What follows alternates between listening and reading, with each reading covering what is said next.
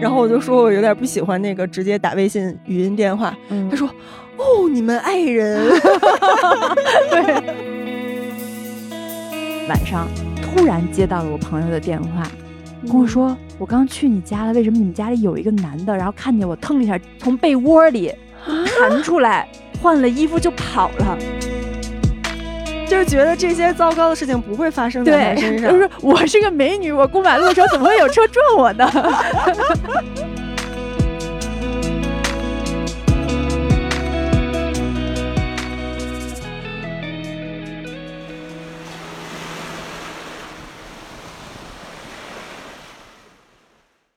完了，我开始了，开始了，完了，我已经开始紧张了，好一好大压力。一二三，Action！欢迎大家来到宁浪别野，这里是城市浪人的海边乌托邦。我们的 WiFi 密码是 GoServe 六六六。Hello，大家，我是今天来到了朱桥家，然后现在有一点紧张的悠悠。Hello，大家好，我是今天刚跟悠悠攀岩去攀了一下午，然后现在坐在自己家沙发上，也有点紧张的朱桥。为什么我们俩有点紧张呢？因为今天又是一个爱人爱人局，就是我们我们家的两位艺人一农和姥爷，他俩出去 social 了，出去社交 了，出去艺去了，嗯，去上海艺去了。所以呢，现在就我和朱桥两个人在，我们俩要独挑大梁，撑起这一期。然后因为是两个爱人，我们俩刚才还在说，朱桥问我。你每次录播客之前会有压力吗？没错，我说可能会有一点儿，就是怕自己该说的时候不知道该说什么话。然后朱乔说：“那就不说呀，不知道说什么就不说。”我说：“那只有俩人录的时候，你不能不说呀。”突然我就实话了，然后突然想到，嗯，今天只有我们俩，确实有点儿。那就硬说，硬说吧。嗯，行，爱人硬说局，硬说局，就是大家如果感到尴尬了。请在评论区扣一，应该不至于吧？咱俩不至于这么菜吧？应该不至于比我和我老不是我和我 姥爷，我你和大家的姥爷，我和姥爷那局尴尬。嗯，行。今天开始之前，悠悠问我说：“你还有灵异故事可讲？” 是大家都很期待，好不好？我想 出一个系列，结果可惜没有。哦，有一两个有，但是撑不够一期，再攒一攒，再攒一攒。最近确实也发生了一些。嗯，再攒一攒。我们再攒俩月试试看。攒一攒就忘了，反正。好吧，那我们今天聊什么呢？鉴于我和朱桥都是有一点点社恐的爱人，刚才我们俩碰撞出了一个选题，就俩人一拍大腿，都非常有共鸣。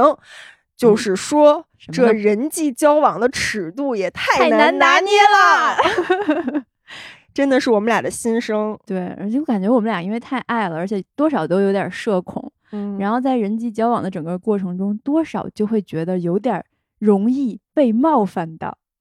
嗯，有时候会觉得被冒犯，有时候又觉得是不是自己太冷感了？对，就又想 be nice，然后又觉得自己有一些情绪内耗。嗯。嗯，所以有时候干脆就用逃避社交来解决这个问题，就是变成了社恐，然后能不去就不去，能不说话就不说话。嗯，好像是这样。大场面全靠一人撑着，这这撑不了了，咱俩硬撑。对，然后刚才我们俩还讨论一下最近几年有没有交新朋友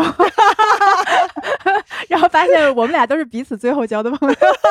而且上次一农认真的问我们俩一个问题，说你们爱人和爱人。能交朋友吗？我们说能啊，我特别认真的说，我跟朱乔不就是两个爱人朋友吗？嗯，然后他说还有呢，然后 我们俩就沉默了许久。我还有别的爱人朋友，就是 C C，就我们冲浪认识的朋友。有本事你再数一个。没。然后我让朱乔数一个，我一个也没数出来，我就只有你一个爱人朋友。我还我还算是吧？那算算算算算。所以我们后来发现。爱人和爱人交朋友，好像很多时候是因为有个艺人在做中介，作为桥梁。然后我们有很多艺人朋友，都是因为他们好像很会交朋友。嗯嗯，我们是被他们网罗进朋友圈的那个人。所以艺人的朋友里面，爱人会多吗？我觉得他们都有。他们艺人怕啥呀？他管你是艺是爱，他全都行。那所以我们就算是自己很爱，然后。很冷漠，他们也不会觉得我们很冷漠，是吗？那问他们吧，我不知道，这就很难拿捏呀。就听众里面，我们面包蟹里面有艺人的话，可以回答一下我们的疑惑。对，然后今天我和朱桥想讲一些我们自己在生活中感到这个人际交往的尺度非常难拿捏的一些故事。对，然后看看对方有没有更好的拿捏的办法。对，然后但因为我们俩就是都是爱人，半斤八两，所以这里特别缺少一个艺人可以为艺发声。对，所以如果大家听的过程里面，你们觉得。自己是可以拿捏这种情况的，也可以给我们留言，救救爱人，救救社恐。那从哪个故事开始讲起？你你开始吧，从今天的故事吧。今天的故事有一个特别让我感到，就是这个距离感很难拿捏的故事，就是在那攀岩的时候，我先开始。我还请了辛巴过来帮我看一下，就是这个岩点我应该怎么踩。然后呢，辛巴还在那儿看，辛巴没说话，就是说他那意思就是你先自己试一下，看你不行的时候，我再吱声帮你出主意。然后我刚扒上那个点，甚至还没有开始试的时候，边上过来了一个小朋友，也就是十一二岁吧，然后就开始咔咔咔给我一顿指挥。看我不行，然后把我轰了下来，自己 他给你表演一下，对，现场给我表演了一遍，然后我就突然觉得好被冒犯了。我觉得首先被一个十几岁的小朋友指挥一顿，我就觉得有点不知道应该怎么回应，倒也不是说面子上挂不住还是怎么着，就是觉得有点。尴尬，我不知道我就是你没有寻求他的帮助，但是他硬闯进来，非要给你提供一些，也说不上是帮助还是指导，还是还是在单纯的炫耀自己的 能力，对，就兼而有之吧。反正就是未经允许的单方面的输出，强势输出，然后你不知道该怎么回应，对我就会觉得有点哎，那我应该怎么反应？我你爬到了上面了，你完成终点了，我是应该给你鼓掌吗？我是应该夸你呢，还是应该谢谢你呢？因为如果你是单纯的想给我教学，你爬的太快了，我实在是有点没看懂。但是，对你确实又是出于这个目的来给我进行的这个演示，那我应该作何反应呢？我就是很尴尬的在那儿。嗯，那最后你是怎么应对的呢？你就没有反应？我给他鼓了一下 掌，然后，然后我又上了一下，又不行，他又给我演示了一遍。他还没下去的时候，我就走开了。我换了一条线，我去后面了。所以等小朋友下来想要等掌声的时候，发现观众不见了，对，没有人看，好伤心啊！我就不知道怎么办。既然你想爬这条线，我就把它让给你吧。他不是想爬这条线，他是想爬给你看，就是你看着他才爬，你不看他根本就不屑于爬这个线。他确实是这样的，因为他确实人家技术确实非常非常好，但你没有满足他。所以我就是难受到了现在，俩小时了。所以你真的会想，就是我这个时候我该怎么办吗？会啊。他第一遍的时候我就想走了，然后我很艰难的留了下来，然后很艰难的在众多反应之中选择了鼓掌 这个选项，把掌声送给了他，并且向他道了谢。嗯，如果是我的话，嗯我也遇到过这种，然后我都会很尴尬的笑一笑，就是。我的那个尴尬，一方面是我真的尴尬，另一方面是我想让你看到我的尴尬 就是我就直白的告诉你，我现在是尴尬的，我不知道该怎么表现，我不知道该说什么。就成年人可以理解你的尴尬，但是小朋友可能嗯，那那我管不了他了，我管不了他读不读得透了，就是要尬给你看。对，就可能有时候也不只是小朋友，也可能会有一些没有边界感的成年人会做一些这种单方面。强势输出的事儿，然后我可能也会应和一下，就是哇厉害，然后他再说一些什么，我就啊，哈 哈就是 明显是尴尬的笑，然后找个由头走开。一般他们也不会再追着你，跟着你走去了下一条线，不至于。对，而且我走开还有一个理由，就是因为我知道我可能再上一次的话，我还是上不去。那这样的话，他是不是又要再给我演一遍？那如果循环，对，如果甚至他都不愿意再给我演一遍了，就是连小学生都放弃我了的话，我自己我觉得更尴尬了。嗯，所以我想问问艺人朋友，就是如果遇到我们这样的社恐爱人，然后你特别热情的。做了一番示范操作，对，然后结果那个爱人特别尴尬的笑了笑就走开了。你们会觉得被冒犯吗？应该会吧？嗯，我不知道艺人 care 不 care 这种我们的冷漠回应，我们的逃跑，就是对小朋友下来以后发现我不在了的话，他会觉得会失落吗？还是他不 care，他再去指导别人？可能也 只有我这么菜。嗯，那你会这样指导别人吗？因为你爬的很好。不不，我不太会。我一般都是那种别人跟我寻求帮助，他可能看了我一眼，或者他直接就跟我说：“哎，你帮我看看。”或者实在那种情况，就是他卡在上面很久动不了，他已经表现出一些手足无措了。嗯，就他已经就哎哎。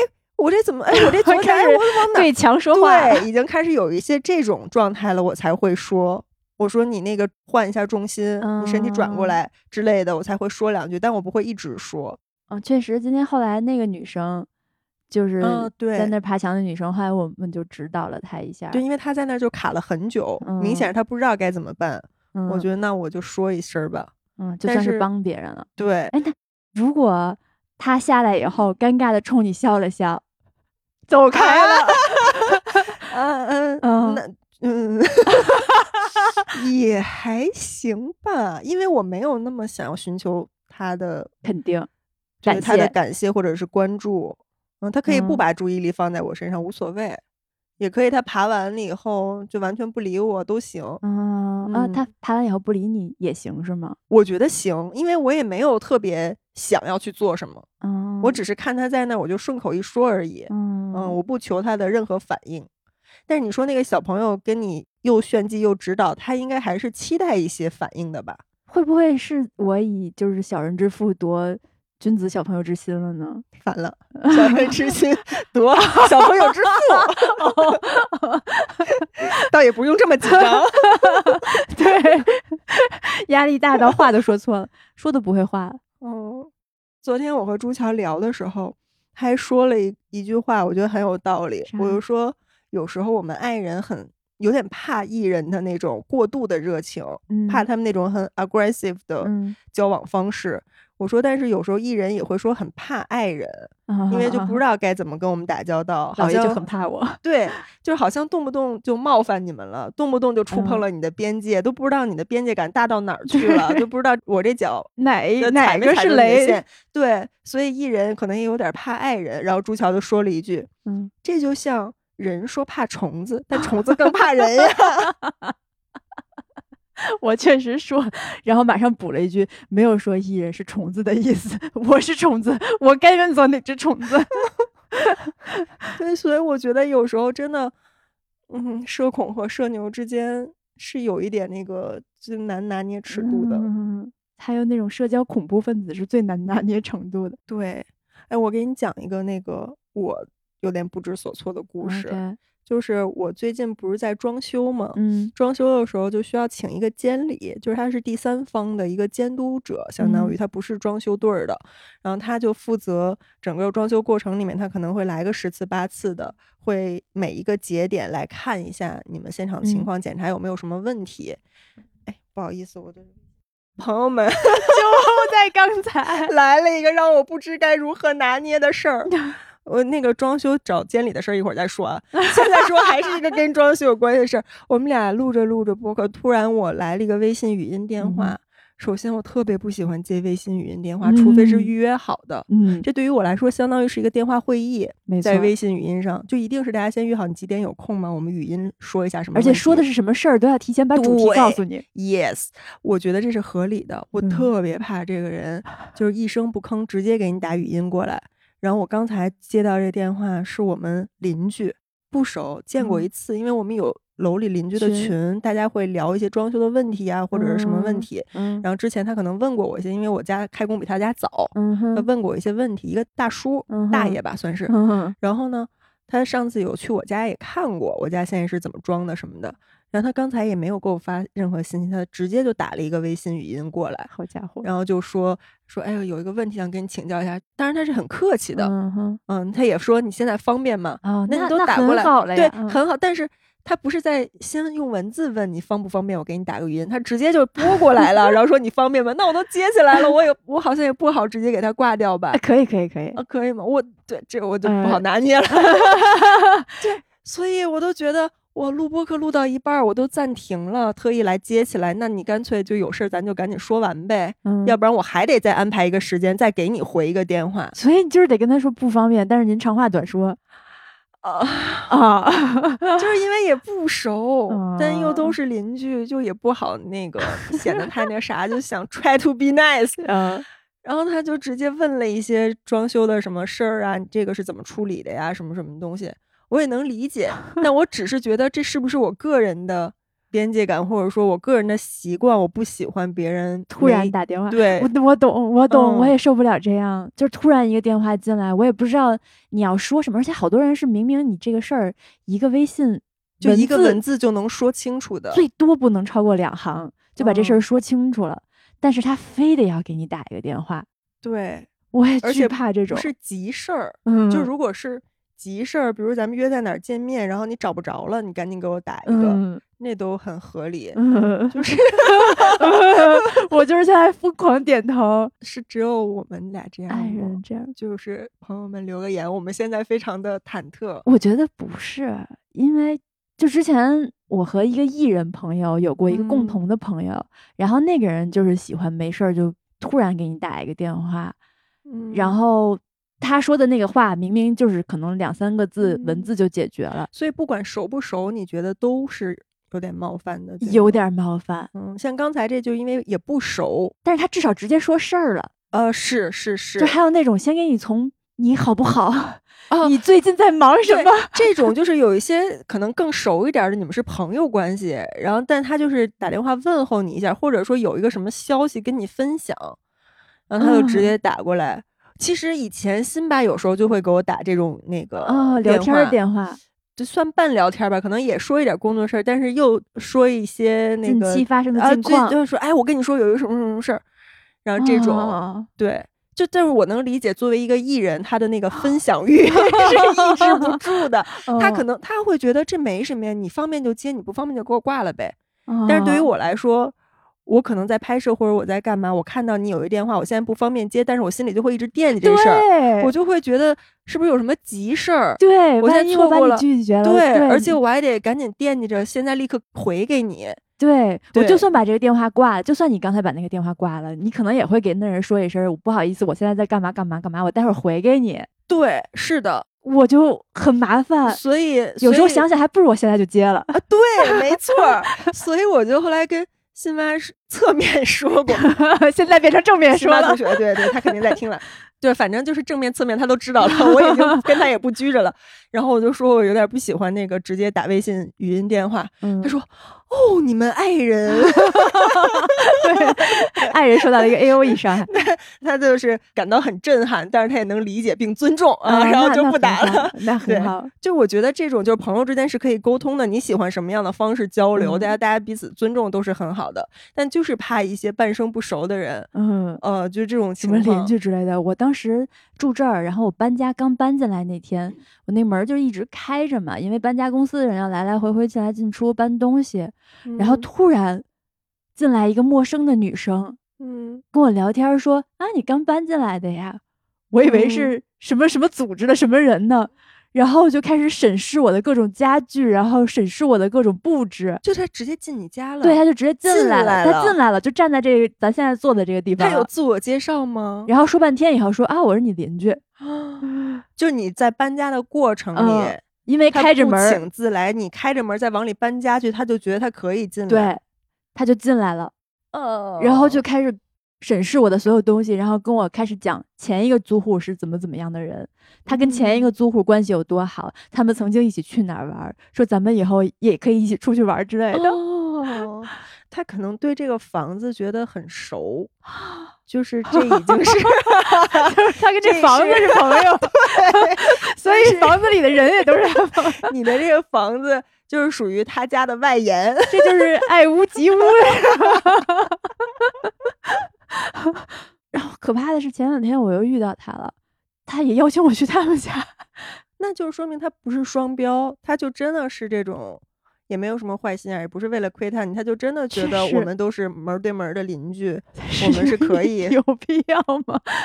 对我懂，因为我肯定也是你这种心态，但我只是说换一个角度，我也能理解有的人他就是那样的性格。你会邀请你一年只说过一次话，还是他搬家进来说过的那一次话的邻居上你们家里看一看？他都不是要求我坐一坐，他只是邀请我去他家看一看。他觉得他家装修特别好吗？我不知道为什么，我甚至都忘了他为什么让我去他家看了。他就说你来我家看一看，嗯，然后就让只是想邻居认识一下。也没有说什么，熟一下，然后就突然开始说他们家漏水的事儿了。嗯，然后啊，我就是觉得去也不是，不去也不是，是不是觉得跟邻居认识比较方便呢？方便什么呢？就是如果有漏水什么的，大家可以商量怎么解决呀。他们家也漏不到我家来，有什么事儿就是可以搭把手帮个忙之类的。爱人理解不了，嗯，确实理解不了，我确实也理解不了，就太突兀了。嗯，但是你说以前大家，比如住四合院儿、住胡同里的时候，那整个一胡同的人，谁家跟谁家都认识。确实，你说这个，我又想起来，我就是自己家是住在胡同里的。然后前两天我回家去把我妈的车开过来了，嗯，然后我下午过去，刚把车开走。大概过了一两个小时吧，我就收到我们家邻居给我发的微信。我跟他们家孩子是发小，他爸妈跟我爸妈都是好朋友。然后那个叔叔给我发微信说：“你是不是把你们家车开走了？我看你们家车没了。”然后我说：“啊，对对对，我刚回家把车开走了，没事儿。”然后呢，叔叔就说：“啊，我以为你们家就是遭贼了，因为他知道我妈出去玩了，不在了，所以他就是相当于关心我一下，这就很好。然后他说，那个刚刚传达室，因为我们那个是个老楼，有胡同，所以还有传达室。说传达室那个什么什么阿姨也跟我说，看见你们家车不在了，然后还让我赶紧打听一下，会不会是丢了之类的。嗯，然后很温暖，对，超级温暖。然后我跟他说，对，家贼难防，我就是那个贼。对这种我就不会觉得说好没有边界感还是怎么样，我就会觉得好温暖。所以你你是能接受跟邻居成为朋友的，但是得有一个过程，是不是这个意思？对，你看这是老街坊，我们是我从一出生他看着我长大的，嗯，所以我当然可以接受他这样关心我们家的财产丢没丢，这 totally 是出于为我着想，为我们家着想。而进行的关心和问候，但是你在搬家的时候，突然有一个陌生人进来，他就是你住的时间长，不就变成老街坊了，就是老邻居了呀？那也得住一段时间之后，他再关心我，我会觉得感动吧。从我第一天开始，你就这么盯着我，我刚搬进来，就可能比如你们门对门的住着，然后经常会一起坐电梯啊，或者碰见了点个头，打个招呼。这种是可以接受的，这是一个合理的社交距离，在初期，然后后面可能，比如谁帮谁拿个快递呀，或者是有点什么事儿，然后什么来暖气了，谁家怎么着了，嗯，你们见着面了说两句，这都是一个渐进的过程，然后到最后可能才能说，哎，我邀请你来我家坐坐，对对对，或者来我家看看装修怎么样，来漏没漏水之类的，就他等于没有上那台阶，直接大跨步，对，直接走到了最后一步。我当时就是有点诧异，那你我要怎么处理呢？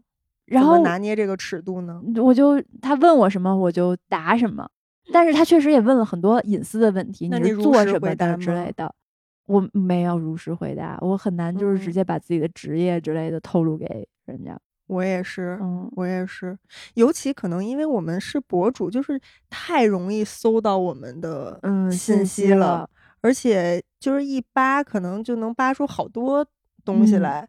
关键是我其实有一点我很介意的，就是我线下真实的生活里面，嗯，就是邻里之间那个范围里，或者是你家什么快递小哥、外卖小哥，你家的保安、保洁那些，就是知道你家几门几号，住在哪儿是的人。同时又知道你所有的职业信息，这两件事合并在一起，在一起就相当于知道了你的全部。对我就很没有安全感，我觉得这个边界就被巨大的侵犯了。所以我通常就是，比如在外面工作上认识的朋友，或者比如说运动里攀岩、冲浪的朋友，他们都知道我是做什么的，然后知道我很多背景情况 OK，但是他不会知道我家住几门几号。嗯，我就觉得这也是一个合理的社交距离。嗯，然后所有那些。保洁阿姨呀，保安小哥呀，快递小哥呀，我就不希望他们知道你的职业是什么，对我的社会身份是什么，就是社会身份和家庭身份这两个东西，我不希望它被打通。尤其是我们职业，你拍视频什么的，其实就是生活跟工作是完全在一起的。嗯，所以一旦他了解到了你是哪个账号的人，相当于就是真的是知道了你的全部的全部。哦。跟你说一个很可怕的事情，就是我之前租的一个房子，就是带小院子的那个房子，然后后来没有再续租了，是因为当时那个房东把它卖了。嗯，但他还是让我住到了我的当年两年的那个租期。然后新的房东买下房子的时候，相当于是我还有半年。嗯，他就那新房东也挺好的，就是说商量好了，说你接着住啊，你住满了我们再搬进来。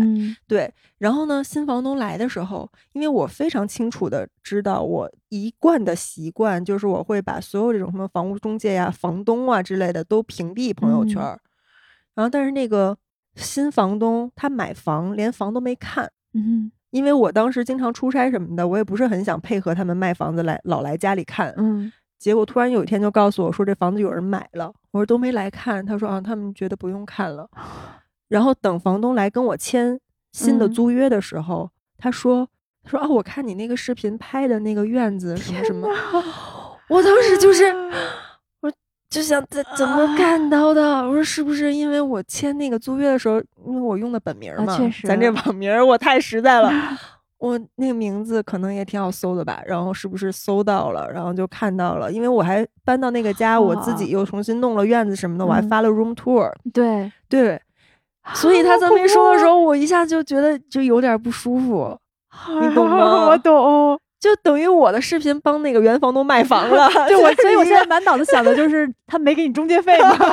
甚至还把我差点把我轰出去，就是比 VR 看房还真实的一个 room tour，而且还帮他都收拾打理特别好，但人家看了当然就直接就买了，都不用看。然后他会说啊，说我看你那个院子什么弄挺好的，什么什么的。然后那房东也挺好的，就是会说啊，你在这儿住的感觉怎么样啊？我们就之后装修再考虑怎么怎么弄，就人是很好，还让你给出装修意见是吗？不是，他就说，比如你这地暖你觉得行不行啊？那我们是不是可以不拆了之类的？就是反正人是 挺好的，就是装修意见啊，对对，好吧，对。但是就是还 有点，就是我觉得有点被侵犯到我的那个边界，或者对。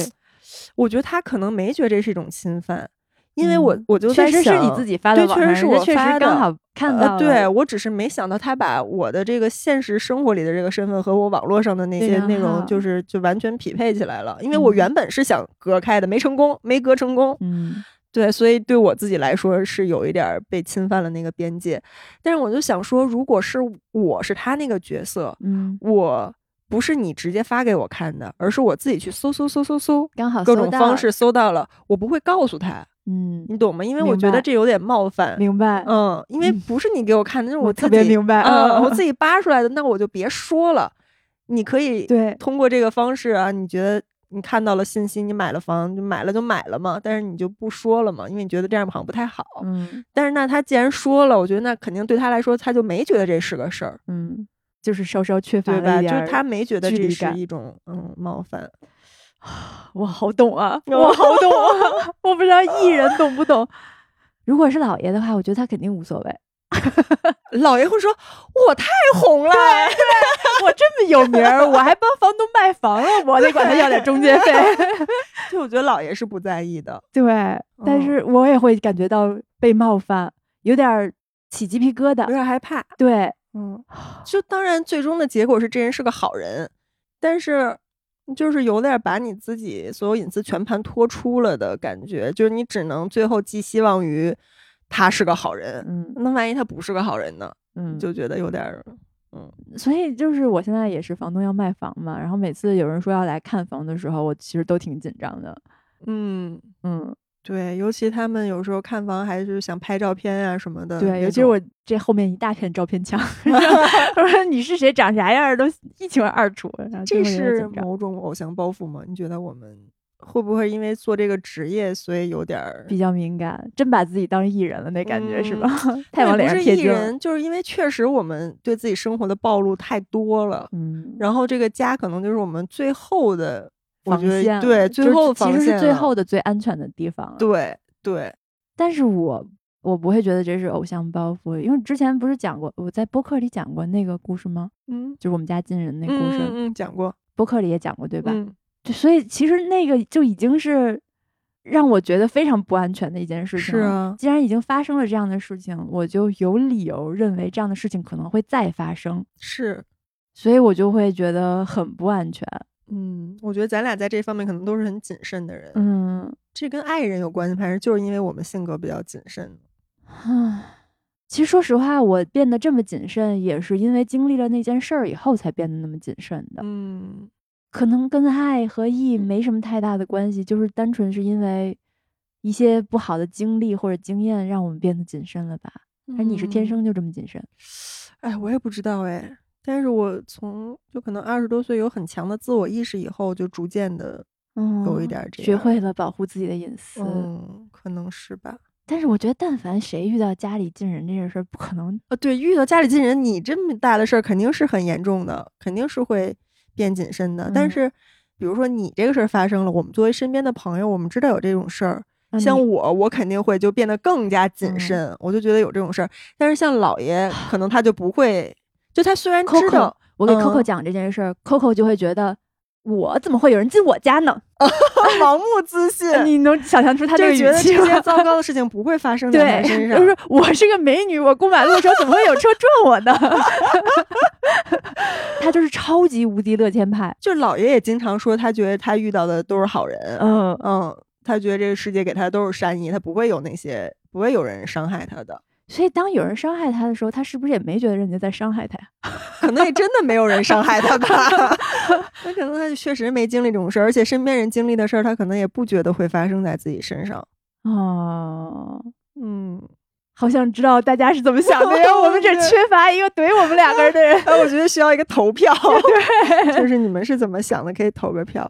然后还有一个跟这很相关的事儿，就我刚才没讲完的，我说大家请监理嘛，嗯，就是装修监理是你装修的一些节点，他来检查一下，然后看有什么问题，他就会让施工方去整改，这是一个第三方监督的角色。我也是在网上下单的，然后这个平台就派了一个监理。来，一共会在我家装修期间来十次，嗯，然后呢，这个监理还蛮专业的。我们俩的微信讨论也就仅限于说，呃，你什么时候来我家？现在进展到什么程度？然后他看完以后给我反馈有什么什么问题，这种都很专业。但是进展到一半左右的时候，就会开始聊一些别的，好，就是就是见了四五次面以后就开始聊别的。对，比如说十一的时候，嗯，他会说，哎，那个你们装修十一停工吗？就这些都很在专业范围内，对十一停工嘛什么的。我说那个就是一些没有噪音的活儿是还是可以干的。我说你可以哪天哪天来。他说哦，说那你也不出去玩啊？我说我也没有什么假期不假期的，都一样。嗯，然后他就继续就会说，哎，你是不是运动员呀？那你是做什么工作的呀？哦，就是你是不是经常出差呀？因为他也看不到我的朋友圈，明白。然后他也不知道我的真实姓名。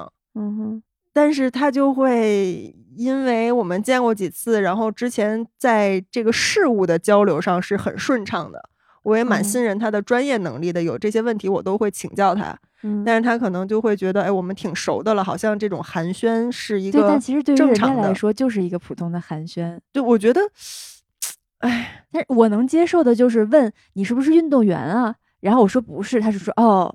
到这儿我就觉得可以接受，但是如果到这儿，接下来他问那你是做什么的呀？嗯，就是一旦他的问题我不能用是或者否来回答了，我而且对，而且像他问你是不是运动员，我说不是，嗯，我也没有接下去，对我也没有接，我觉得这是一种拒绝信号，就是我不想再深入聊这个话题，嗯嗯嗯，对吧？我觉得我们应该是能 get 到这种点。如果是我的话，我可能就很知趣的就不聊这个话题了。你不想说，我就不问了。对，这就是一个保留对方的那个想要坚守那个边界嘛。嗯，但是他会继续对，然后我就我就会有点对。所以我当时他问到这时候，我就没回那条信息，我就没回。啊，是信息。那要是当面呢？微信当面，我就可能就还是会那种尴尬，哈哈，就是啊，不是哈。呃，那微信的话还好，对那条微信我就没回，但是他我没回，他也没再问了。嗯，然后等下一次再交流的时候，就还是工作上，嗯，就是还是下一次可能他过两天问说你家现在进度怎么样了？嗯什么时候去看方便？嗯，这种就又回归到那个正常的系统里，我就觉得是 OK 的。嗯，那可能人家当时真的就只是为了寒暄对，其实我能理解。嗯嗯，我不知道是不是对有一些性格的朋友来说，好像我们一直这么公事公办，就显得非常的冷漠，对，就显得有点没人情味儿。好像我们因为工作认识了，但是时间长了都应该，我认识你，你认识我，大家别总是那个工作的身份面对彼此，才是一个所谓正常的一个社交的火热一点的那种状态。嗯，就是稍微亲近一点点，因为其实你装修之后，你也不可能跟他有什么更多的交集，但是呢。你，其实俩人微信的对话也挺多的，但是永远都只是说 又怎样这个事儿。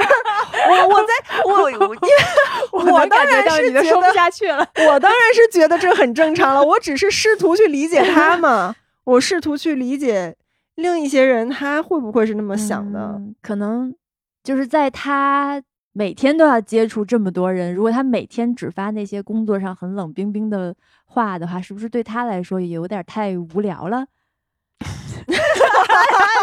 明明明明完全理解不了别人，还硬要理解。对不起，我们俩社恐真的有点理解不了。就是能理解的朋友也可以说一说，帮我们开阔一下思路。我是之前也是住在一个老破小里面的时候，然后那个快递员那个小哥，就是老是同一个快递员小哥来给我送快递，然后当时我快递确实也挺多的，然后。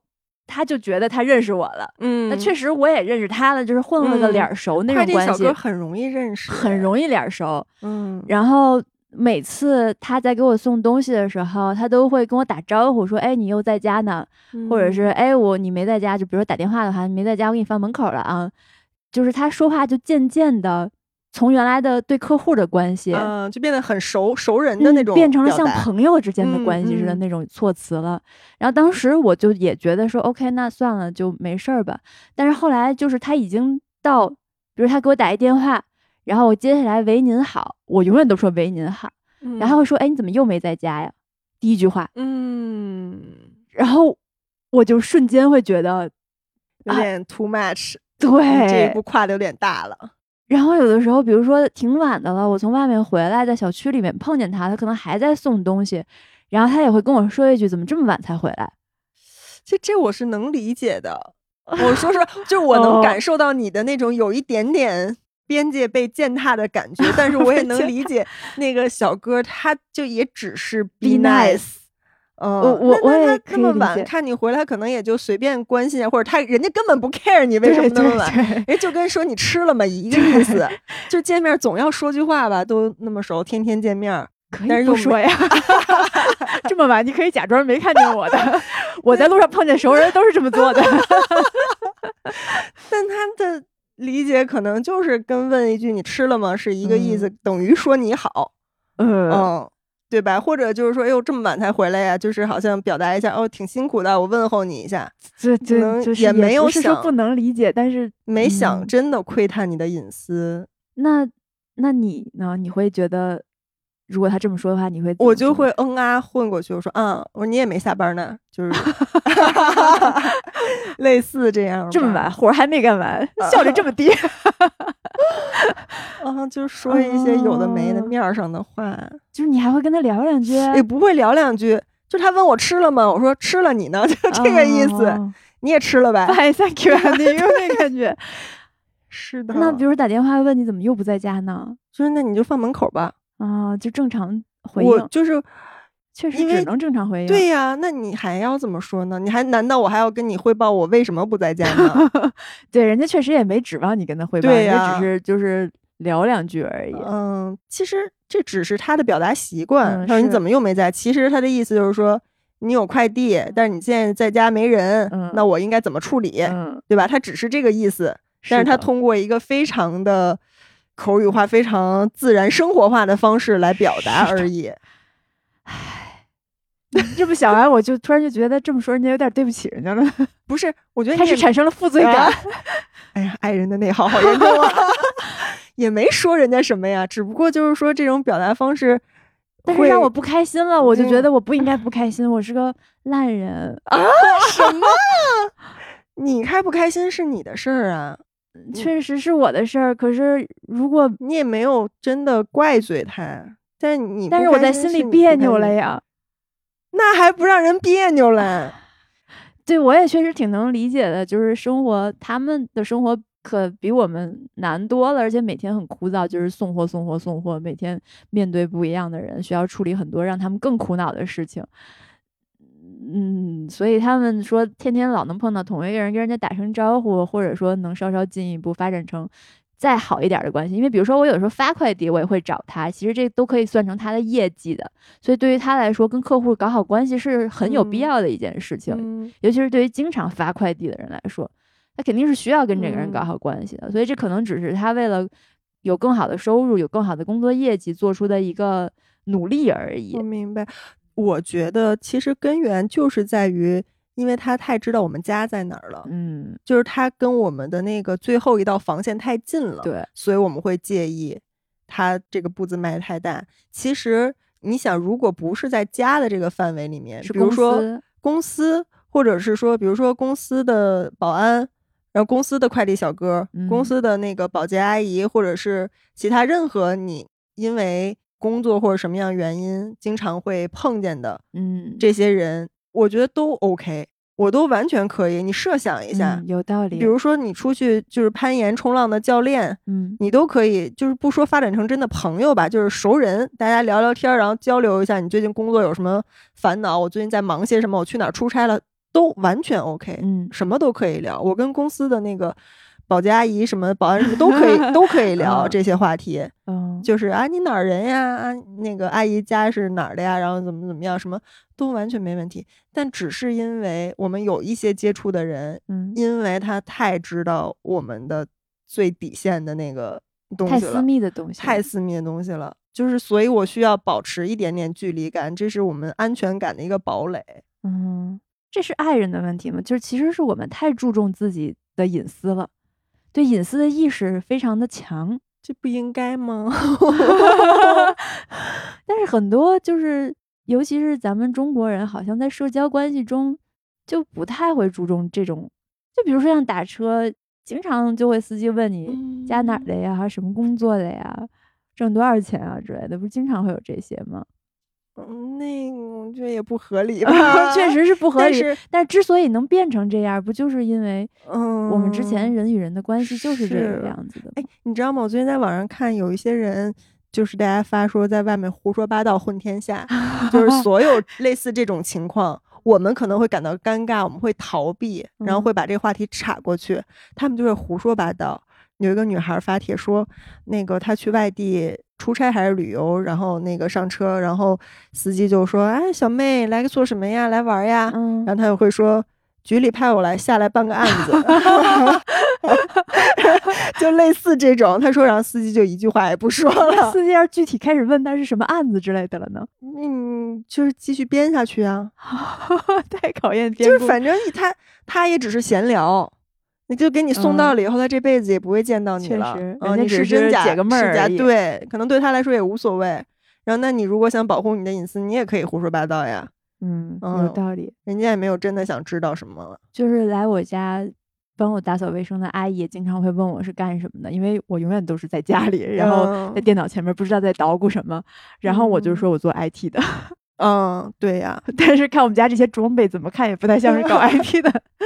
我之前家里要换房的时候，就是那个租的房子有别人来看嘛，嗯，他们看我家那个之前那房子桌子上不是有架那个灯嘛，补光灯，还有拍摄的那个脚架什么的，然后旁边有一个泰诺健的一个一整箱的那个哑铃那些东西，嗯，然后他们就看一圈，先是看房子，看房子格局什么的，然后。看到后面就会开始看我的生活痕迹，啊，就是哎，你把客厅变成一个小工作室了，哦，你都没弄沙发、电视那些什么的，哦，这样也挺好的，这都在我可接受的范围内。然后他们就可以说，哎，你是做健身直播的吗？因为他看到了健身的东西，看到了补光灯，嗯，看到了相机，然后我就会说不是，我就没有接后半句，他就说，哦，不是啊，我看着挺像的，嗯，那这也还好，嗯，对，然后我就说不是，还好，还好，还好。这确实是你让人家进家里了，人家看也没办法。哎，但是如果是你的话，你会进别人家里这么看吗？如果是看房的话，我会看，但我不会发表任何评论。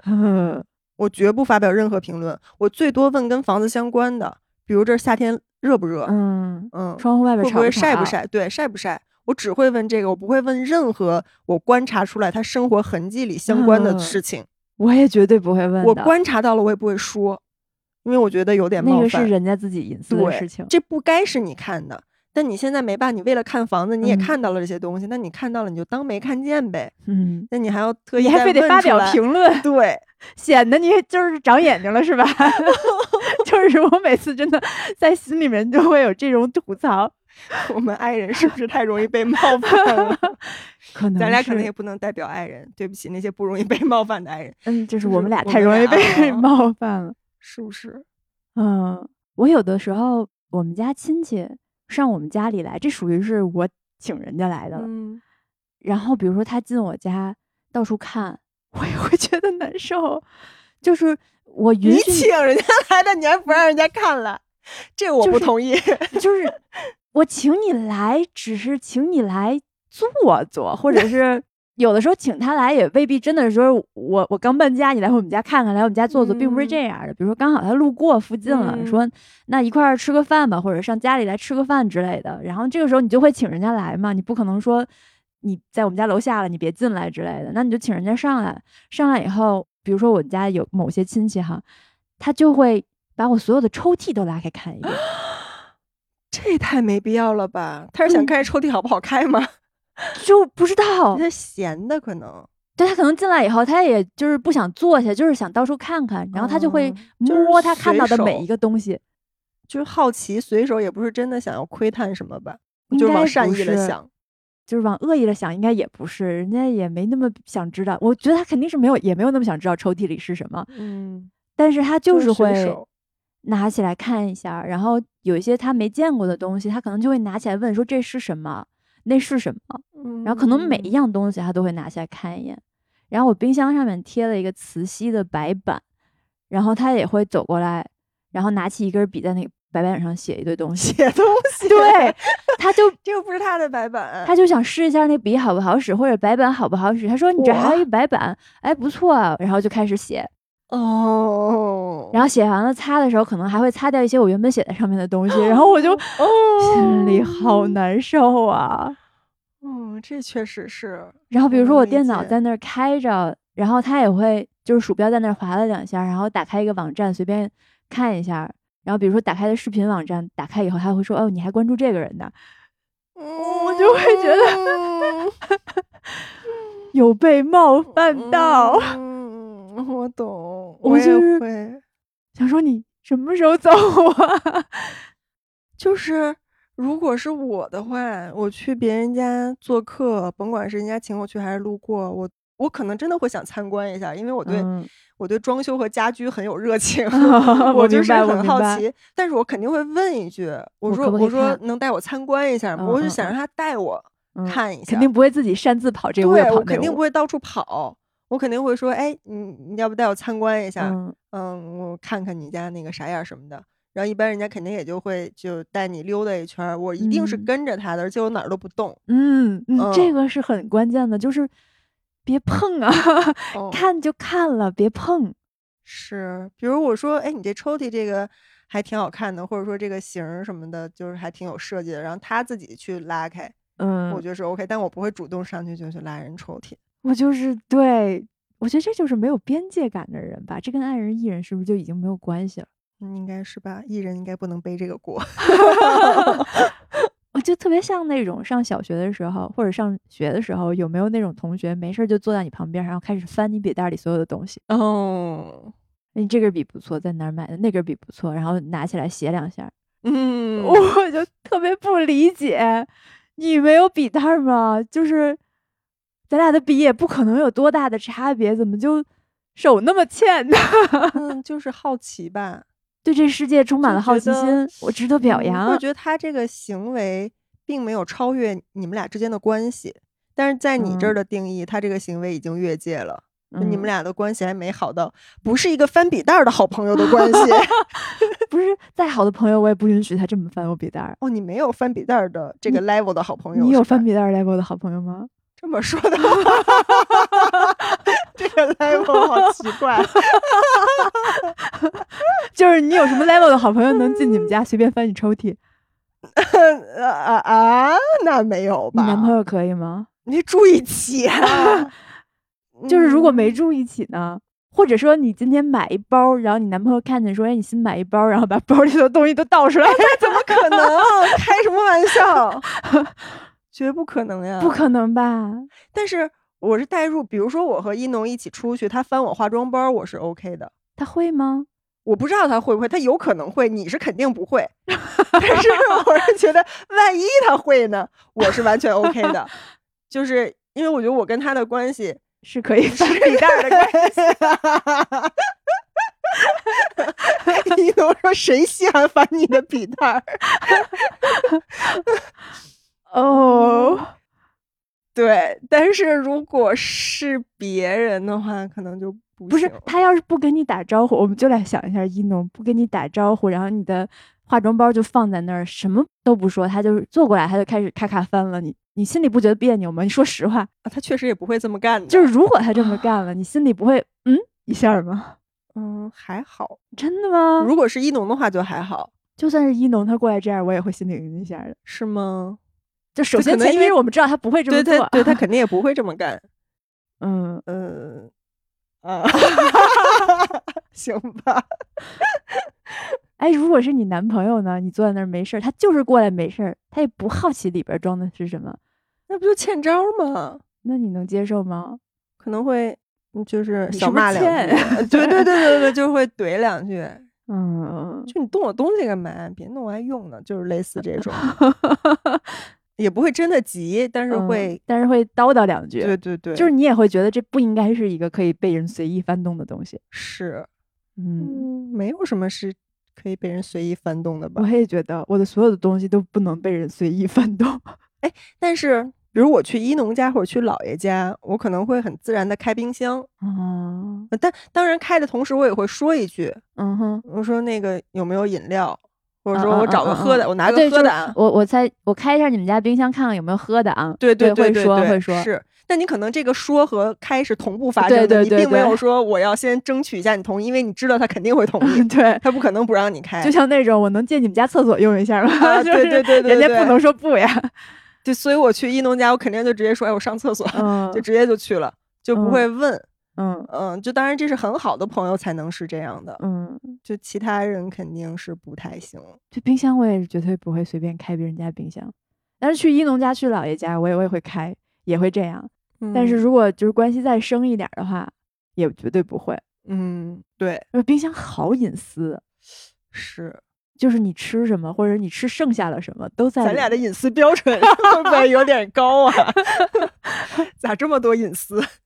我还有一个朋友上我们家会翻我衣柜，我那个衣柜是半开放式的，就只要你上我家二楼，你就会看到那个衣柜，但是正常人都不会过去这样扒拉一下。By the way，我来你家好几次没上过二楼，你没有邀请我上去过 呀呀，我也有有点不太想。哎，待会儿你上去看一眼。哎，不必不必不必。哦哦，因为我知道二楼是你的卧室。也确实，因为二楼除了卧室以外没有别的。对你也没有邀请我上去，我也 就是也不必上去看看。好的，嗯，所以就是我们的边界感好难拿捏。就，现在刚才说的这些都是跟家相关的，有没有其他的事儿呢？手机，手机，就是我换了 iPhone 十五 Pro Max，它不是有五倍变焦吗？嗯，然后我有一个朋友就会擅自拿我的手机拿起来拍照。因为确实，你吗？不问不问，就是等我发现的时候，他已经拿着手机在拍照了啊。因为首先拍照这件事情不需要解锁，嗯，对，所以其实他拿起来拍照，并不会涉及到他去看了你手机里面的什么隐私之类的，嗯，他并没有侵犯到你的隐私，但是他就是会拿起来擅自拍照，嗯，然。后你说你干嘛拿我手机拍照，然后就会说我想试一下这镜头好不好用，我看一下，嗯，那人家说的也没问题，确实你这手机。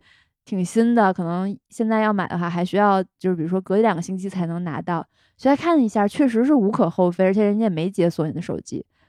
但是我就是会觉得，哎，那我觉得是不是你跟他对你们关系的那个定位，就还是那个有没有好到拿手机拍照的好朋友？但是我是可能是会拿我自己作为标准来去判断。就是再好的不会这么干，对我也不可能拿别人的手机对，不希望别人这么干，所以你的那个边界标准可能是相对比较高一点的吧。嗯，因为我自己是边界感特别强的人，所以我要求我周围人如果都跟我一个标准的话，那确实可能很难有人能达到这个标准。那你那样可能就没朋友了吧？确实没朋友，没毛病。如果完全按那个标准，那就大家都不敢跟你有什么亲密的交流。或者都可能只能停在第一集，就没有办法再往里走了。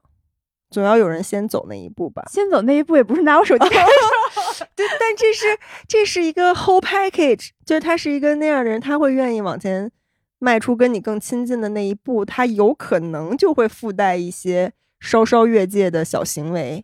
嗯，会不会呢？所以我能做的也只是默不作声而已。嗯，就那你还是。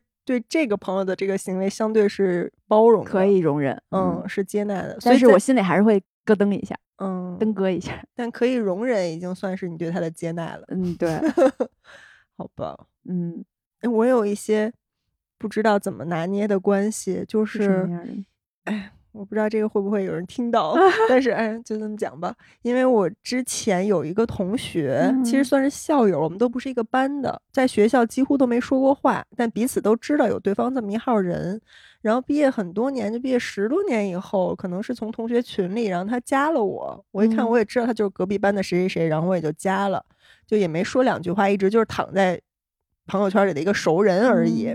然后突然有一天，他就给我发信息说有个事儿想跟你求助一下。嗯嗯。然后我就说什么事儿，就是看我能不能帮上忙呗。嗯。然后他就说我想跟你咨询一下一些网络上的事儿。他说因为我知道你对这个网络就比较熟嘛什么的。嗯。然后就问大概意思就是他在网络上被某一个特定的小团体的人因为一些误会吧，就是有点像网暴似的，就是小型网暴吧，就是那一小圈子人。可能会在某一个平台上骂他，就说这个圈子里的人吗？也不算是那个圈子里的人，就是莫名的有一些交叉。嗯，然后所以呢，就是这个 事儿。奇怪，但其实这圈子是什么骂人小组吗？对，因为有一些误会。嗯，就是那个圈子的人觉得他做了一件非常过分的事儿。嗯嗯，但仅限于那个小圈子。不好意思，大家，我这儿没法具体说具体是什么。嗯，然后呢，他就在向我求助，说这种情况。比如说，我能不能让平台跟平台说，让他们把骂我的这些东西删了？嗯，然后我能不能告他？然后我应该怎么处理？我应该如何如何？就反正他可能也是第一次遭遇这种事儿，而且他以前一直也都是一个就是形象很好、很就是好学生，工作也都很好什么的，背景都清清白白、非常好的一个女生。嗯，然后他第一次觉得自己被当成一个坏人挂在网上，尽管只是一个小圈子的一个事儿。嗯，然后但是他有点接受不了。我的理解是这样啊，他又想把这个事儿给清空，就不希望自己有不好的形象出现在任何地方。嗯，可以理解。然后对，然后当时我就跟他说了一些我的建议和我的经验，比如说平台能不能删帖，他可能不能。然后如果他上升到人身攻击，你可以去举报这条，然后看平台去怎么去判定。如果人家没有点名道姓，只是隐晦的骂你，或者说。怎么样的话，那可能就是没有没有办法对，而且我是说，我建议你别把这个事儿再一番又一番的去闹大，对，然后可能就是冷慢慢对冷处理，然后冷下去就就怎么样了，就是保护好你的个人隐私，只要没有真的影响到你的生活的话，或者网络上各种声音都有，你也没有办法去。控制每一个人的言论，而且你现在在激化这个事儿，他们可能会更怎样，对吧？本来只是一小圈子里的事儿，万一再闹大了，对，万一你有什么举措，然后他们就又把这个事儿，对我觉得不是特别有必要。这只是我个人的判断。然后我当时可能花了将近一个小时的时间在跟他微信一直在说这个事儿。对于爱人来说，这已经很长了。哇，我觉得我人太好了，就是我很难花这么长时间。去给你解决一个跟我一点关系都没有，而且我们也没那么熟，对我跟你也不熟的一个事儿，我觉得我已经很尽力了，嗯，我也没求什么回报，我只是觉得我能帮到你，对我就去帮你一下。然后他对我态度也非常好，就一直是啊非常感谢我，确实不懂，然后怎么怎么着，就是这种态度。但是呢，听起来他有点车轱辘话，就是他心里那个坎儿过不去。我说的方法可能让他觉得没有办法彻底解决这件事儿，像是太无力了。他还想要更有力的，对他可能想立竿见影。有什么方法，就是让他们再也别骂我了，就所有这些东西都清空。就什么都不要留，然后谁也别说我，就大概是那个感觉。但是呢，我怎么可能做得到？而且我觉得这也不现实。但是他在心里就放不下这个事儿，他就会反反复复的问，反反复复的问。然后，所以我觉得我第一天已经花了一个小时，把所有我能说的、我能给的建议我都说了。嗯。然后剩下的就不是我能控制的事儿，我就说你自己决定这事儿，我也没有办法帮你做决策。嗯。然后他第二天还会问我。就第二天又会发很长的小作文，微信小作文儿，就又重新梳理了一下。在我给他建议以后，他又重新梳理一二三四五，这个人说了什么什么什么，我当时是怎么回的，然后他说了什么什么什么，就所有这些细节又重新理一遍，然后又问我，那这种情况我是不是可以这样这样这样这样？哦，然后你知道我就很无力。我就不知道，那我你你想让我怎么办啊？救命！那他确实也当时真的很无助。对，我能理解他，他他应该把所有的精神都花在分析这件事情上。对，我能理解他当时内心，他一定非常受这件事的困扰。嗯，虽然可能在我看来这不是一个特别大的事儿，嗯，可能也因为咱们做博主，你在网上被人议论，被有人会接触对，有人骂你，有人给你恶评，都是很正常的。嗯，可能我们已经就还好了，但是对于一个。不在社交网站上对发生的人，突然事儿容错率太低，对他接受不了。然后我就觉得好像也没有太多我能做的了，但是他就一直问，就一直发。那你要是也车轱辘话来回来去说呢？我很累，我觉得对我的情绪是巨大的消耗，还是在里边投入了自己的情绪了，所以才会这样。对，而且我就算车轱辘话来回说，我不得花时间回你的信息吗？而且他给我发那么长的小作文，我好像也不能回。对，是不行，这样吧，你总得有几句话吧？那就要占很多我的精力和我的情绪和我的时间，然后我就有点无力应对了。我大概可能跟他回了三四天，我第一天是非常耐心的，一句一句回的，然后第二天、第三天，当我发现他一直在。重复、反复这些东西的时候，我就开始相对冷淡一点的，就是一两句话。而且我已经逐渐的在保持距离感，就是我想让他意识到，你重复问我是没有用的，我没有办法给你更好的解决方案了，我不能代替你做任何事情。然后我不知道他会不会有寄希望于说，我用我的资源让平台的人去怎样，还是说？我替他发个声，对，就是我感觉他话里话好像多少带一点点那个期待，但是他也没有明说，但我。也做不到啊，我也没有那个能力啊，就我没这本事，所以我就后面两天我就相对冷淡的回复了，我觉得他应该能感受到。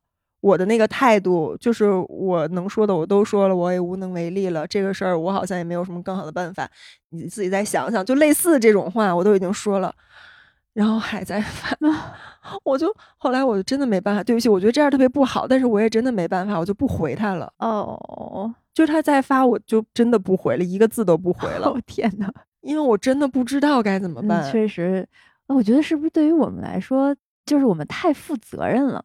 太想给对方提供自己的全部了，我已经提供了呀。对，所以当他再来跟你说的时候，你会感觉到消耗，因为你已经给了全部了，我已经掏空了，并且我无能为力了。就是你持续的想给他你自己的全部，但是。他还在说的时候，我们的能力就到这儿了，确实也给不了他更多的回应了。就是我觉得他如果是理性的针对这个事儿的建议，我已经给了全部了。嗯，但他后面更多，我觉得他需要的是一个心理疏导。嗯，他可能应该找心理咨询师，或者找他真正的闺蜜去说他的焦虑，他的。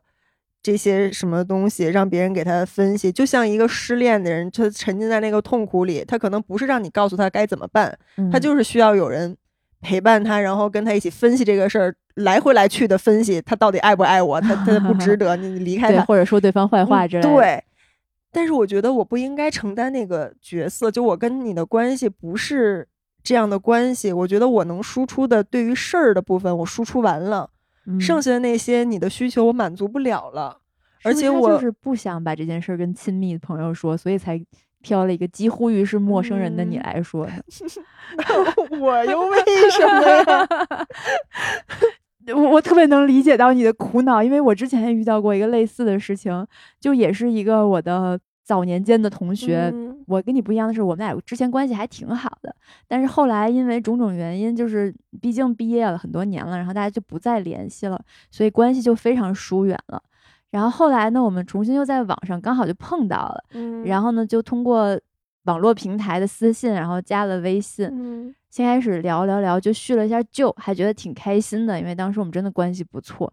结果突然话锋一转，他又开始跟我说他们家里的事儿，说他家里反正就是被谁谁谁，就是有权有势的人，大概是骗了钱之类的，然后就想让我通过自己的网络影响来帮他在网上发声，嗯，把这件事曝光出来，嗯，然后我我当时的苦恼的感觉。可能就跟你当时差不多，就是我无能为力，我甚至连帮他提供一个解决方案的能力都没有。嗯，因为我觉得他这个事情真的就是得通过法律手段或者是其他途径去解决了，我甚至都没有办法跟他提供任何的解决方案。然后情绪上我也不知道这事儿离我太远了，情绪上的价值我也给不了。然后他还一直问我，我就是当时有有你那种感觉。哦，这种就是你咋拒绝呀？就直接跟他说你做不到吗？我说我帮你问问别人。你你能问到谁呀？我就是谁也没问。啊，这也太尴尬了。这种 啊，我觉得我那个事儿，因为我跟那个人本来也不熟，所以我都觉得。我不回他，我自己心里能还能过得去。然后，但是你这个，因为以前是很好的朋友，对，你感觉还有交情在。但是他又提出了一个很不合理的需求，你真的办不到的需求，满足不了。嗯嗯，就或者说，纯从这事儿上，你能不能做到，就是能做？比如他想让你声讨这个微博账号在你手里，你能不能发？你能发。但是这不是这么简单的一个事儿啊！那是你的 工作，对，就是他不是这么简单的说，我有流量，然后我什么东西都可以一发。他那个你要考虑很多。虽然我是银行柜员，但是我不能把这里的钱取出来给你，就是那感觉。嗯，就是虽然我家有很多钱，但是你现在突然来借钱，我也不可能说一下都给你那个感觉。嗯。就确实有点难办，但是你说我不帮你这忙，好像又显得我这人特别对，就是完全不顾咱俩的交情。嗯，就是这社交距离真的好难把握呀。但是我们是不会向别人提出这种要求的。对，我觉得在这方面咱俩肯定不双标。那我们有问题的时候是怎么解决的呀？你有问题的时候是怎么解决？自己消化吧。啊，我也是。就是当我遇到了一个问题，我可能通过自己能力解决不了的话，我第一反应就是上网查，嗯，然后直到查到解决方案为止。我甚至不会开口去问可能知道解决方案的人，我会问，就是很熟的朋友，我会不怕麻烦他的那种朋友会问，而且我仅限于解决这个问题的事务性的事儿。嗯，就是比如说，我之前有一个什么那个法律上的问题，然后我就会咨询很懂法律的朋友，我就说这个事儿是一个什么样的流程，我如果这样这样的话，会有什么样的一个结果，我应该怎么去处理？就这些我不懂的，我觉得他跟我的关系也足以麻烦他，让他给我解答一下，我就 OK 了。那后面我不可能一直拉着他说，哎，我现在好焦虑，那我这个事儿是不是应该这样？那我这样会不会引起别的什么不良反应？就我不会一直把这个东西绑在人家身上。我只是需要一个专业人士帮我理清这个思路，然后就是我自己去处理了。情感需求不会依赖别人。对，我的情感情绪需求可能真的几乎都是自己消化的。嗯，你也是吗？是。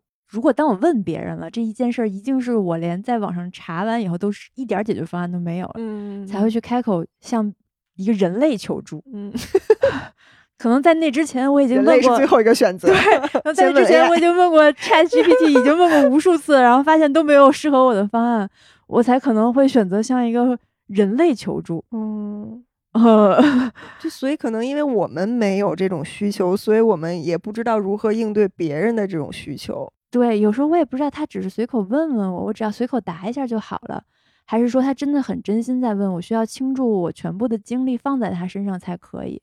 因为我经常会做到，别人问你一件事儿，其实人家只是随口问的，但是我可能当真了。对，然后当你倾注全力放下手边所有的事情去帮助他，然后事后你发现人家其实只是随口问一下的时候，我会受伤，或者你只是他的一个渠道，对，嗯，渠道之一，他没有把希望都寄托在你身上。当你想了各种方法帮他，想要去帮他解决的时候，他已经通过别的方法解决完了。对，就是人家可能也没当回事儿。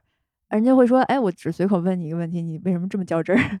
嗯，就会有这种情况在，就好像我们不由得自己投入了过多的情感和精力，嗯，就感觉好像有很多情绪消耗，对，然后也消耗了自己，是确实，好像自己做了一个无用功，嗯，是可能会有这种感觉，就是出于保护自己才会这样，就有时候也有点分不清他。到底需 求是啥？对我提供到哪一步是合理的？对，就如果是很好的朋友，他真的情绪出问题什么的，我是完全可以尽我所能的去交流啊、陪伴呀什么的，想帮他想办法解决。你就是很好、很亲密的人，而且我非常明确你现在要的是什么。嗯，我觉得我可以。但是那种，就你搞不清楚，你觉得这个需求来的莫名其妙的时候，我就不知道该怎么解决了。然后有时候又不想消耗自己，然后又不希望太伤害对方，然后又不知道怎么能得体的拒绝。你这么说来，好像我们好自私啊。嗯。我们是自私的人吗？也不，不，不能这么定义吧。我觉得每一个人的生活都有自己的生活，你时间、精力、情绪都是有限的。嗯嗯，只能分配给重要的人，不可能到处四散呀。只不过我是觉得，在有些事儿上，可能更擅长社交的人，他会有一个更得体的处理方式，以及他不会消耗太多的情绪。嗯，就比如说有一些我身边的艺人朋友，比如说辛巴吧，就我们俩同时。遇到一个觉得有点莫名其妙的人，我们一块儿出去参加一个呃户外的活动，然后其中这个另一个参加活动的一个人，我们觉得他有点儿没有边界感，然后经常请大家帮一些没必要的忙，嗯，就是让全队的人都得很照顾他。然后耽误别人的时间，然后自己又不自知，就是有一些这样的行为。好幸福啊！啊，就是有一些本人过得好幸福呀！啊，就他就是完全很大大咧咧、不当回事儿那种。但是我能感受到当时队里可能其他很多人都有点不开心。嗯，然后我就是会那种状态，就是哦天呐，我要离这个人远一点，就是你不要站到我身上，天呐，我我要跑。嗯。我都会避免和这个人有眼神的接触，我都不看的，你别看见我，就是到这种程度，我就是想跑。但是辛巴他就是一个很善于社交的一个大艺人，嗯，他就会没有任何情绪消耗，他不往心里去，他也觉得这人有点烦，但是他觉得他会跟那人聊天儿，然后还会有时候说到一些什么话的时候，他还会阴阳怪气的怼那人 两句，哦，他觉得好玩儿啊，对他觉得这事儿特好玩儿。他觉得，哎，你不觉得这人特逗吗？就挺有意思的，就是怎么这么人间观察了似的，就就是有点有点觉得这人怎么那么莫名其妙啊？这事儿挺逗的。然后我跟他品两句，就觉得这事儿好玩，他不会有任何情感上面的这种投入和消耗。但是我就消耗，我就啊，我不跟那个人交流，我躲得远远的，我都有情绪消耗，就是那种 别过来，别过来，别过来，一直在碎碎念。对，因为我不知道他真的过来。然后提出一些特别莫名其妙的需求的时候，我感觉我反驳不回去，然后我只想跑，我也不知道怎么能接住这个事儿。你会这样吗？我也分人，就是我偶尔会产生辛巴那种情绪，就是偶尔会变成辛巴那种人，我也不知道为什么。嗯，就是当我发现这个人真的跟我不是一路人，我这辈子也不会遇到他了。然后会在某一个时点突然觉得这事儿挺好玩的，然后就变成辛巴那样的人了。你就变成一个游乐心态了，是吗？对，就跟你闹着玩，不往心里去。对，因为我会想，反正我这辈子也不会再见到你了，那我不如就彻底看看你有多好玩吧。不好玩，就是就变成人间观察的那种心态。这好玩在哪里呀？很烦呢，就是想看看你还能烦到哪儿去，是吗？还能有多离谱？然后将这件事情变成一个谈资之后，跟别人 说：“哎，我前一阵遇到一个人，他怎么怎么怎么样。”天呐，那我还不行，我做不到，我会有点生气，就只想远离。哦，你知道那个人当时还就我特别尴尬。嗯，他那天就反正还是让我帮了一些忙。嗯，就是我们那个结束活动以后，因为我车里有一个我一直放在后备箱里的户外帐篷。就是换衣帐篷很小巧，随时就可以支起来。因为我经常在户外运动嘛，随时就可以换衣服。然后我们那天户外运动完了以后，我就在里面换衣服。然后他和他的朋友两个人一起就看见了，说：“哟，你这帐篷不错，说一会儿能借我用一下吗？”哦我说：“作为爱人来说，这话我就问不出来。我再想用那个帐篷，对对对，这话我也问不出来。这是人家特别私人的物品，而且你跟他不熟，对，我就肯定会去找公用卫生间。对对，然后但是他想借用一下，我其实是 OK 的。啊，这个是在我的接受范围内的。嗯，但问题是，我都已经换完了，我们同行的几个人都已经收拾好了，就一整天户外活动很累，还要开两个小时回城里。嗯，然后我们就想早点走去吃饭。他们已经看到我们在收拾了，然后但是他们还没收拾完，他们还在洗洗弄弄什么乱七八糟的事儿。嗯，然后他不会说，哎，你们要着急，你们就先走。他会说，哎，你等我一会儿啊，你我一会儿用你帐篷换个衣服。那他不能先换吗？他好像还有一些别的什么东西，我不知道。反正就是又在那 等了好几分钟，然后他换完说：“哎，谢谢谢谢。”哎，那个谁，他上厕所的人，等他一会儿。哦，就是他的那个朋友。他上厕所的时候不能顺便就换了吗？我不知道，I don't know。他可能厕所觉得不干净吧。反正就又等了半天，我们就在那干等着，然后又等了好几分钟。那个人过来了，说：“哎，你那帐篷真好，用一下什么的。”用完了。然后就啊谢谢啊，然后说哎我帮你一块收吧，他也收不明白，然后但是就买着自己收，然后就走了，啊然后就是我收帐篷的时候，他看到我的后备箱里还有一个路冲板儿，嗯，说哎你这挺好玩的，我试一下啊，直接拿去就滑了起来，然后我当时就我我当时就又是一个很想逃跑，就是天呐怎么办？我就不知道该如何应对。然后我们同行的另我的朋友，嗯，有点看不下去了，他就会说哎。哎，你你可别摔着啊！你可别在我这板上摔了。就 他是想说，你别在这儿摔出个好歹来，你再赖上我这板儿什么的。就是他是半开玩笑的方式说了一下，然后那个人可能也听到，然后就是随便划了一下就放回来了。那我觉得他那个当时的表达方式就要比我情商高一些，或者说比我更会去应应对这种情况。我就不知道怎么应对，我就只能很尴尬等着他。你。赶紧给我还回来！我在心里呐喊：“你赶紧给我拿回来！我要走了。”确实，如果是这时候，我应该会变成你这种心态。嗯，然后，但是我那个朋友就会说：“哎，你可别在我这儿摔了啊！”就是他会这样，然后好像就把这个问题解决了，然后那个人也很识趣的就拿到了，也没说的太难听。对，对，我觉得这是一个能力，好高情商。嗯，然后我跟你说，结束以后就回家了，到晚上的时候，然后那个女生就加我微信。就从我们当天活动的群里，我就不想加她，你懂吗？我本来就社恐，然后这人还那么麻烦，我就不想加她，我就装没看见。万一人家想给你打钱呢？哎，怎么可能呀？我就装没看见。嗯，然后没看见以后，他过了半个小时，他在我们当天活动的十几个人的大群里艾特我，说：“亲，我加你没理我，你加我一下。”哇！救命啊！怎么办？是你的话怎么办？假装没看见，就一直装死。嗯，我经常那种，如果有不想回的信息的话，我会到凌晨三点再回。我确定对方已经睡了，他不会看见了的时候我再回，然后要么就不回了，或者过两天再回。我当时就装死了，我再没在那群里说过话。然后当天晚上大家都会分享一些活动的照片啊什么的。然后我其实很想就是也发一下，然后或者是感谢一下大家什么的。我就因为我要躲这个人，所以我就只好一直装死下 去。再好大的亏，我就再也没在那个群里说话了。我确实不知道该咋办。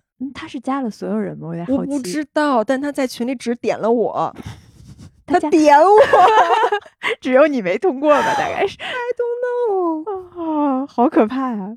这这个爱人我也有点理解不了。就是因为我其实也遇到过，我在群里加一个人，对方没通过的情况，我就不再提了。嗯，因为我会觉得他可能有各种原因，他有可能微信人满了，嗯，他也有可能觉得没必要加，没必要通过，或者他就不喜欢你，也有可能，就有各种各样的可能性。但是他不加这个行为，就已经表达他的拒绝态度了，而且人家也没有义务说必须要加，对，通过你。而且我加别人的时候，我都会写有什么事儿，嗯，就是我会写的很明白，就是咨询什么什么什么，或者是什么一起攀岩呀之类的这种，就是你明确的知道你加他是什么目的，对，干嘛？就除非是你在一个活动上大家玩的特开心，然后他会不会觉得跟我玩的特开心，就觉得好像加好友是一个顺理成章的事儿那种，但也会当面加了，就当面没来得及嘛，你不让人家玩滑板。哎呦，那我是不是 现在不要陷入内耗？不要陷入内耗。就他可能觉得这是一个愉快的玩耍，觉得大家都相处很融洽。那可不是嘛，大家都伺候他，他是挺融洽的，很开心的。啊，不是，我觉得这就是我们待人接事的，就是这种距离感、边界感跟他们不一样，所以。当我们觉得这件事可能有点被冒犯到的时候，人家没有觉得有被冒犯到。比如说，我从来不会在群里加任何人，就是我再想认识这个人，我也不会加，就宁愿不认识。你可能就没有想认识的人吧？你有吗？你没有。我最后一个遇到了一个人想在群里加他，然后。好不容易，大概花了两三天吧，鼓起了勇气从群里加他，发现对方设置了不能 从群里添加好友。我也遇到过，我如果在群里发现那个人就设置了不能，他也没有主动加我的话，我就就算了啊，就不会再去加他了。对，一般就是我再想认识一个人，如果这个人没有主动加过我的话，我就不会主动加他。所以就是我们是不是有点内心脆弱？我不想给别人添麻烦，我觉得我是。就是边界感太强了，然后就默认周围所有人都跟我一样，所以就是也不想侵犯到别人的那个边界里面去，于是就默默的透明一辈子。但是我会觉得这样可以，嗯，是的。但有时候也确实觉得会不会这样的行为有点伤人，嗯，就陷入一点小小的内耗，但是又确实没有更好的解决办法。就如果我有能力像。比如我那个朋友似的，就用一句很轻描淡写的开玩笑的话，嗯，把这事儿化解的话，我觉得那一定是一个更好的方式。但我好像又不知道该怎么去拿捏那个尺度。这个话，我是。点他呀，我还是重到什么程度，还是怎么开玩笑？能不能接受？对，就是我们说每句话之前都会先在心里想一万个对方可能会有的反应，以及这句话会对他造成的影响是什么，然后最后就不说了，对，就沉默以对，就逃跑，或者是错过了最佳说话的那个 timing，然后最后就干脆就就不了了之了。这就是社恐的原因所在吧？嗯，可能是是心思太重吗？但我。我必须要说，我有很多次，我觉得我鼓起勇气，应该去更多的和别人接近一点，嗯，和我认为有就是比较善意的人，应该稍微进一步。结果有很多次都是灾难性的结果，也说不上真正的灾难吧，但是就是对我又造成了一些情绪损耗。比如说，我给你举个例子。我又是一个邻居，最近有很多跟邻居的事儿。是一个阿姨，她都七十多岁了。哦。然后呢，因为前段时间装修的时候，我们有几家一块儿订一个什么东西，然后装修，然后她特别帮忙。嗯。她是相对更有经验的，就一直在忙前忙后的帮我们协调这个事儿。我觉得阿姨人特别好。嗯嗯。她就是很热心，我就很感谢她。本来我们就只是在一个群里，也没有加微信。然后我当时就觉得说，我这么一个爱人，但是我真的觉得很感谢他，嗯，所以我就主动加了他，然后就说了很多感谢的话，然后就是我还说那个给您送箱大闸蟹什么的，就是类似这种，我就是想要表达一下这个善意。然后呢，那个阿姨也是真的很热情，然后就跟我聊了几句，就这些聊家常什么的我都 OK 了，嗯，然后聊着聊着，阿姨说。我看你的头像是在爬山，感觉很艰辛，不太好，感觉一直很累，换一个吧。我之前那头，你看发现我微信换头像了发现了，我确实，我之前是一个就是攀岩的那种，我觉得那特好看。嗯，我还纳闷你为什么换了来着，就就是因为他说了你就换了啊？我就是我真的没办法，我不知道怎么办。我是，你就说一句，不，这个我不能理解，不是。因为前面还是我主动加的人家，然后我感谢人家半天，就是 nice 了半天，然后就是好像已经拉近了距离，就是都是亲密邻居，然后他又是一个七十多岁的阿姨，是一个长辈，是一个长辈，就是属于我，我感觉我主动加他，然后主动表达善意的这个行为，把我自己架到那儿了，就是我往前迈了一步以后，这阿姨跨了十步过来，不是，他确实到我的范围里，然后我就打了个哈哈。然后，但我当时确实觉得老年人信风水可能也有点 道理。你这血脉觉醒了是吗？对，就是说，好吧，那我就是换一个稍微的轻松一点的头像吧，就别这么累了。确实，因为之前也有咱们面包蟹说看我这头像有点像西西弗斯，就是好像一直在上坡，一直在推大球。我一想，是啊，那我干嘛看着那么累？算了，那我要不换一个？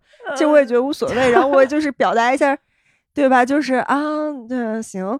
嗯，接受了你的建议，然后我就随便换了一个，就是海滩的那种，就是看起来很舒适的、不累的。嗯，让阿姨说我穿的少。哦天呐，说我露出了胸。对，就因为是在那个海滩，是穿着那个连体泳衣哦，而且只有上半身，就但是能看到胸部线条。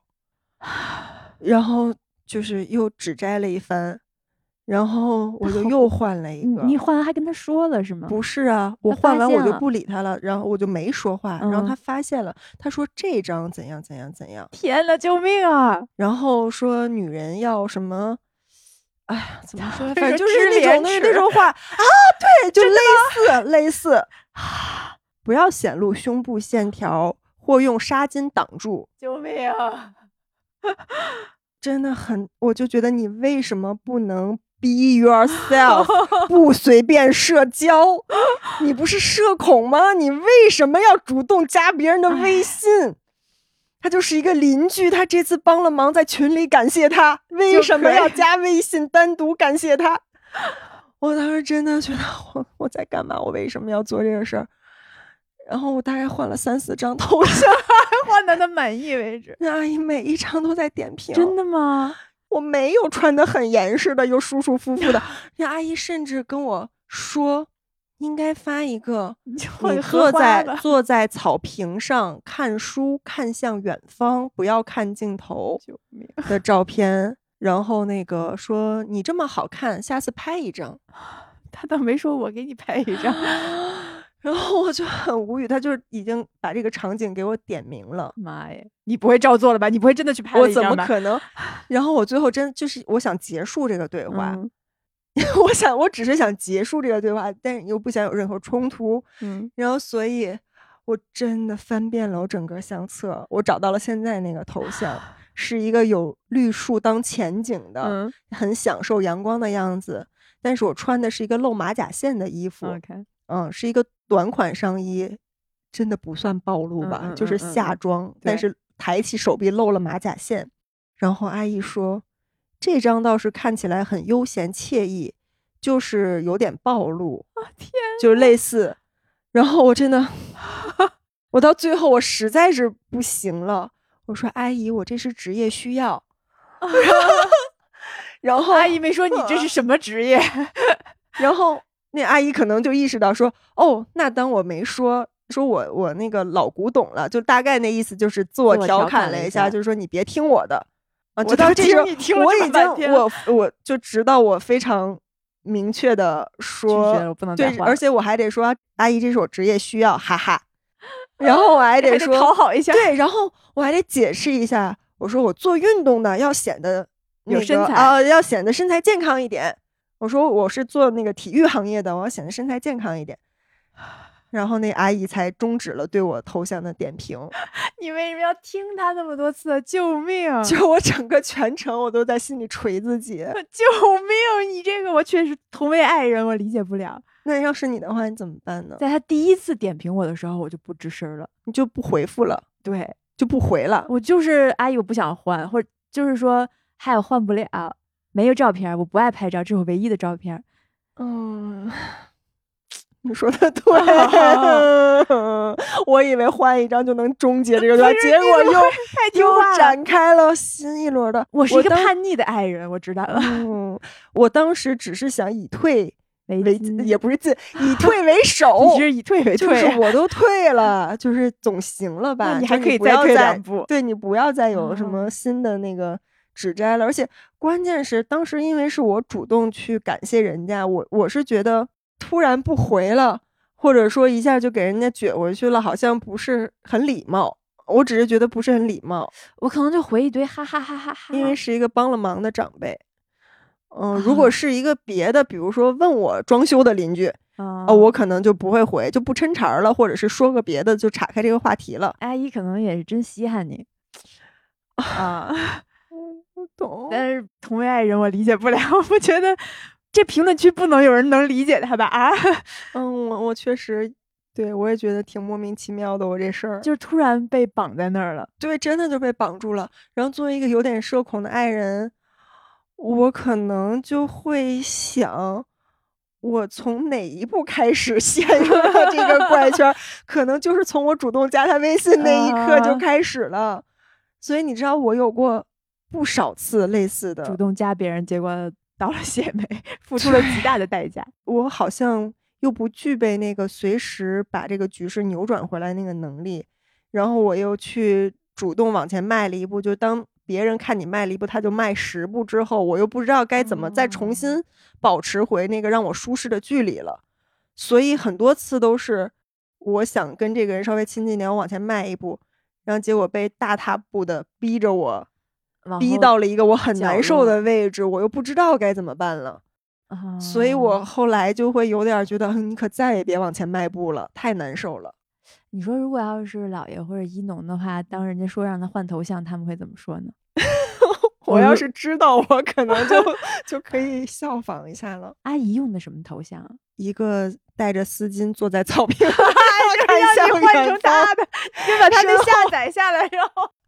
身后有小桥流水。哦，我中间试图去改变这个谈话的走向，就是当我换了一次头像，他还在说的时候，然后我就夸了一下他，我说：“您这个头像倒是很好。”嗯，就是我大概想转移话题，我的意思就是啊，你厉害，你别说我了。嗯，结果他没接这个茬儿，就是 反倒感觉更有立场指点我了。我确实也。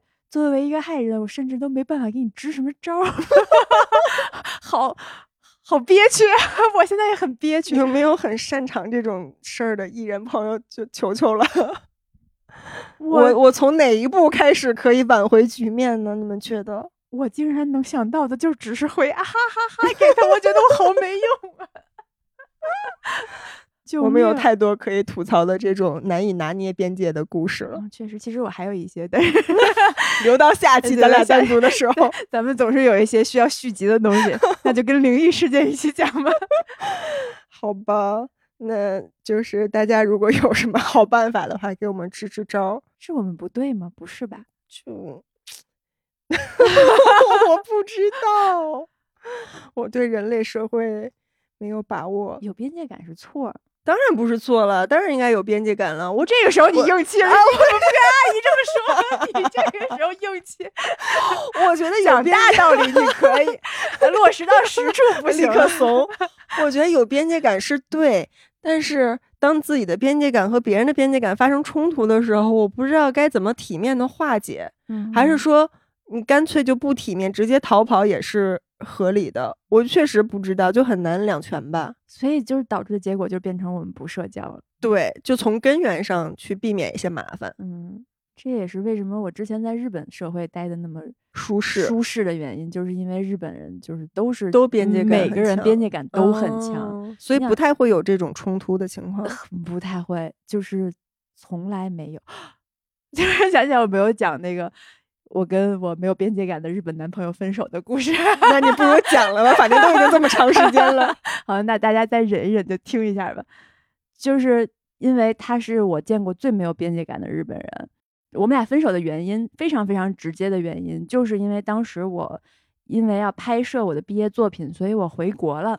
然后他趁着我不在日本的时候，擅自用我家的钥匙住进了我家，没有跟我打招呼。你俩当时不是同居状态，不是各有各的家，但是互相有钥匙，对吧？我没有他的钥匙，因为他那个是男生宿舍。哦哦。但是他有你家的钥匙，我家的钥匙，嗯嗯，但你那钥匙原本也就是备用，或者是对，嗯，只是因为备用，所以给了他一把，OK 而已。或者有的时候，比如说他来我家住，然后但是因为第二天我可能很早要去上班，但是他又没有课的话，他能锁门啊，对对，他就留下了嘛，他就会锁门，所以他需要有一把钥匙，嗯，然后趁我不在的时候擅自住进了我家。没有跟我打一声招呼，你后来是怎么知道的呢？对，怎么知道呢？这些人更离谱，因为我把我自己的那把钥匙给了我一个在国内的朋友，嗯，他那几天要去日本玩儿，嗯，我说那你别住酒店，你去住我家吧，嗯，然后我把地址什么的，把钥匙都给他了，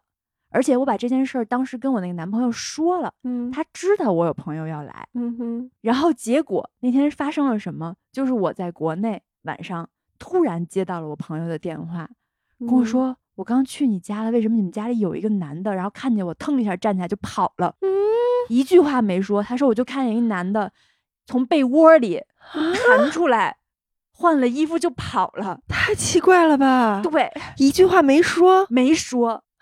也确实因为那是日本人，我朋友是中国人，他俩可能也不太好交流，但是他就什么都没说，就弹起来跑了。我朋友惊呆了，愣在那儿。天呐，他问我怎么回事儿。”我说好奇怪，我不知道怎么回事儿。不是，我想问，你们俩当时是恋人关系，嗯，那不会每天联系吗？